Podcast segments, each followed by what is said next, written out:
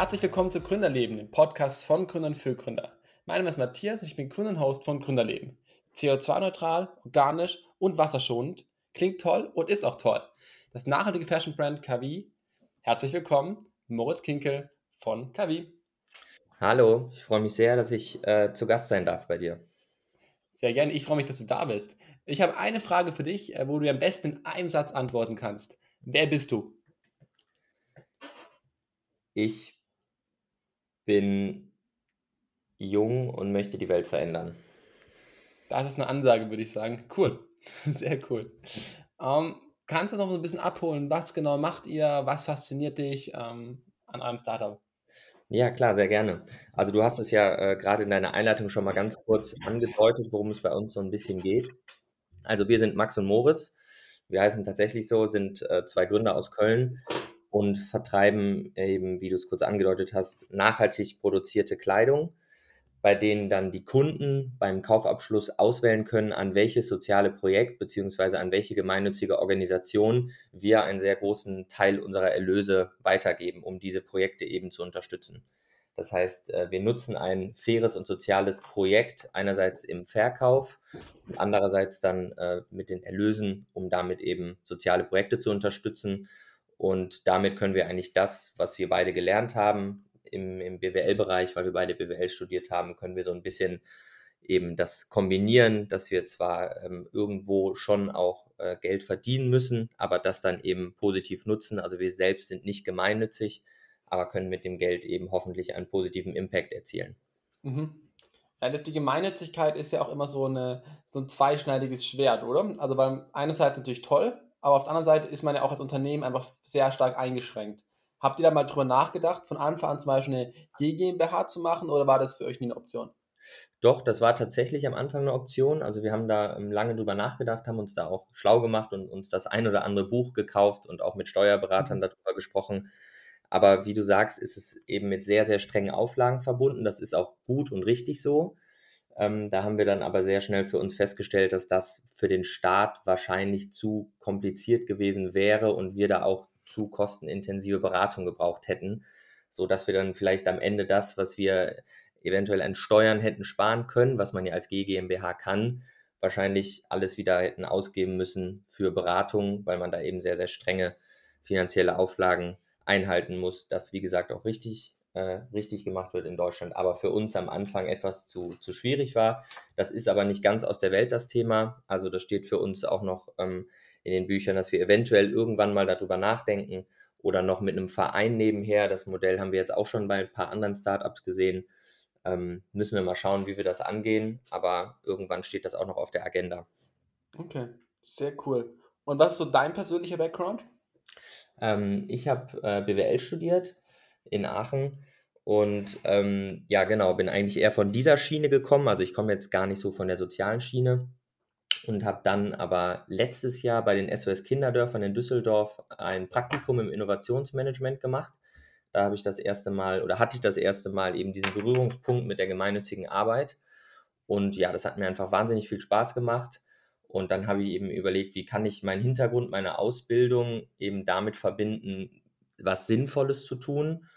Und ja, dann habe ich versucht, die beiden Bereiche zusammenzubringen mit dem Max zusammen, der auch BWL studiert hat. Und dann ist Gavi dabei rausgekommen.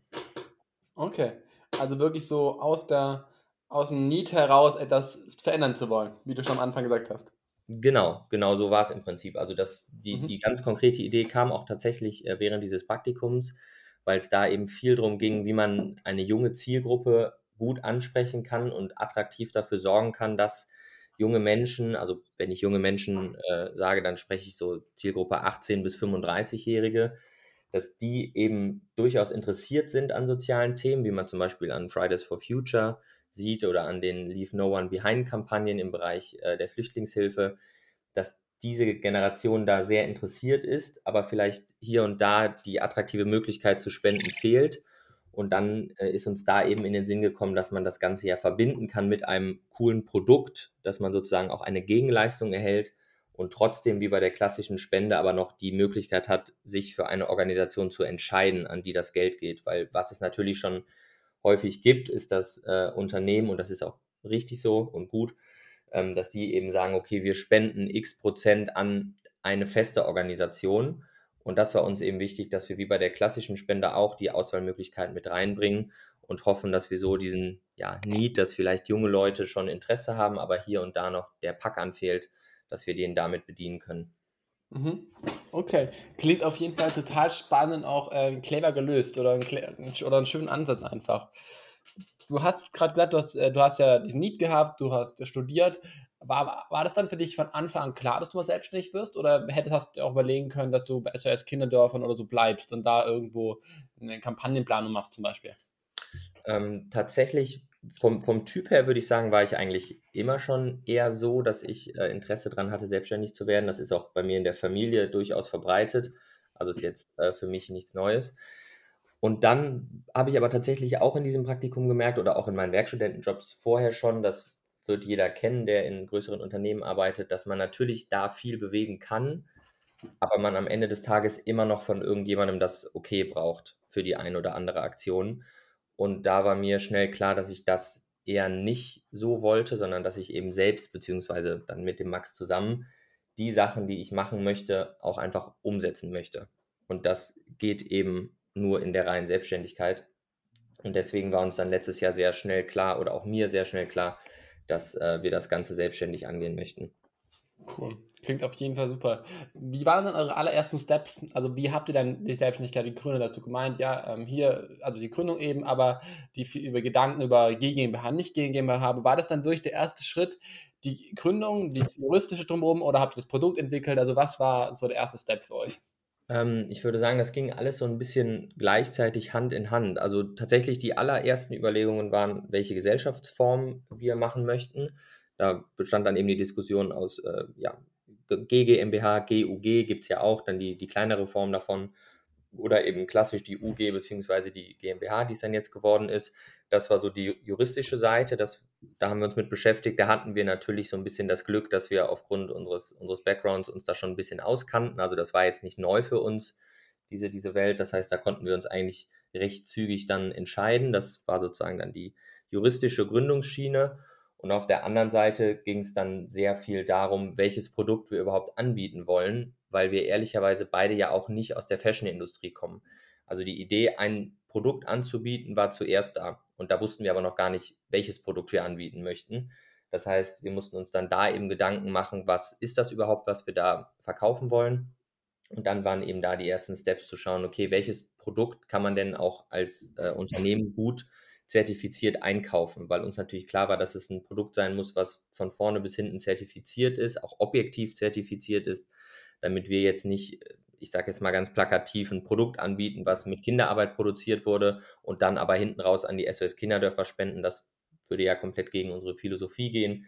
Das heißt, da waren die ersten Steps zu schauen, in welchem Bereich gibt es solche Produkte und dann sind wir eben recht schnell auf den Fashion-Bereich gekommen, wo es natürlich leider sehr, sehr viele Produktionen gibt, die ganz und gar nicht den guten Standards entsprechen. Aber es ist eben so, dass die Produktion und die Materialien, die guten Standards entsprechen, auch sehr gut und objektiv zertifiziert werden. Und so sind wir dann ähm, eben zur Fashion gekommen und dann ging es ums Design, wo wir uns dann für unseren State, für unser Statement Part of the Change entschieden haben, was mittig auf der Brust auf all unseren Produkten draufsteht. Und so kam Produktentwicklung, nenne ich es jetzt mal, und juristische Gründung ging Hand in Hand nebeneinander her und ist dann auch tatsächlich gleich, ziemlich gleichzeitig fertig geworden sozusagen. Also am Tag unserer, unserer Gründung, als wir beim Notar waren, äh, haben wir äh, eigentlich das Produkt auch schon so weit fertig gehabt, natürlich noch nicht äh, bestellt, aber das Produkt war eigentlich schon, schon da, wir wussten, was es sein soll und dann konnte das Hand in Hand ähm, bei der Gründung vonstatten gehen. Cool. Und würdet ihr das, würdest du das auch jungen Gründern empfehlen, so vorzugehen? Ähm, ja, auf jeden Fall. Also man sollte sich bei der, bei der Gründung an sich, bei der Gesellschaftsform echt sehr, sehr gut Gedanken machen, was es da sein soll, was man da braucht. Also man sollte sich, wir haben das dann so gemacht, wir haben uns erstmal eine Liste gemacht, was, was muss unsere Gesellschaftsform alles abdecken und dann geschaut, okay, womit können wir das machen. Das heißt, da sollte man sich sehr, sehr gute Gedanken machen und uns hat das auch sehr geholfen, dass wir in, der, in dem Produkt, was wir verkaufen wollten und auch im Networking da schon so weit waren, weil wir dann natürlich sofort, als wir dann wirklich handlungsfähig waren als Gesellschaft, direkt starten konnten. und viele Kontakte schon geknüpft hatten und da eben immer gesagt haben, okay, wir sind gerade in Gründung, bald geht's los. Und dann hat das den Prozess enorm äh, verschnell, äh, wurde der Prozess deutlich schneller, dadurch, dass wir schon so weit waren mit der ganzen Entwicklung. Und dann konnten wir direkt starten. Also da würde ich anderen Gründern auch empfehlen, das, äh, wenn es geht, Hand in Hand zu machen, die Gründung der Gesellschaftsform und eben die Entwicklung des Produkts oder der Website oder der Dienstleistung auch mhm. schon ziemlich voranzutreiben. Okay, sehr cool.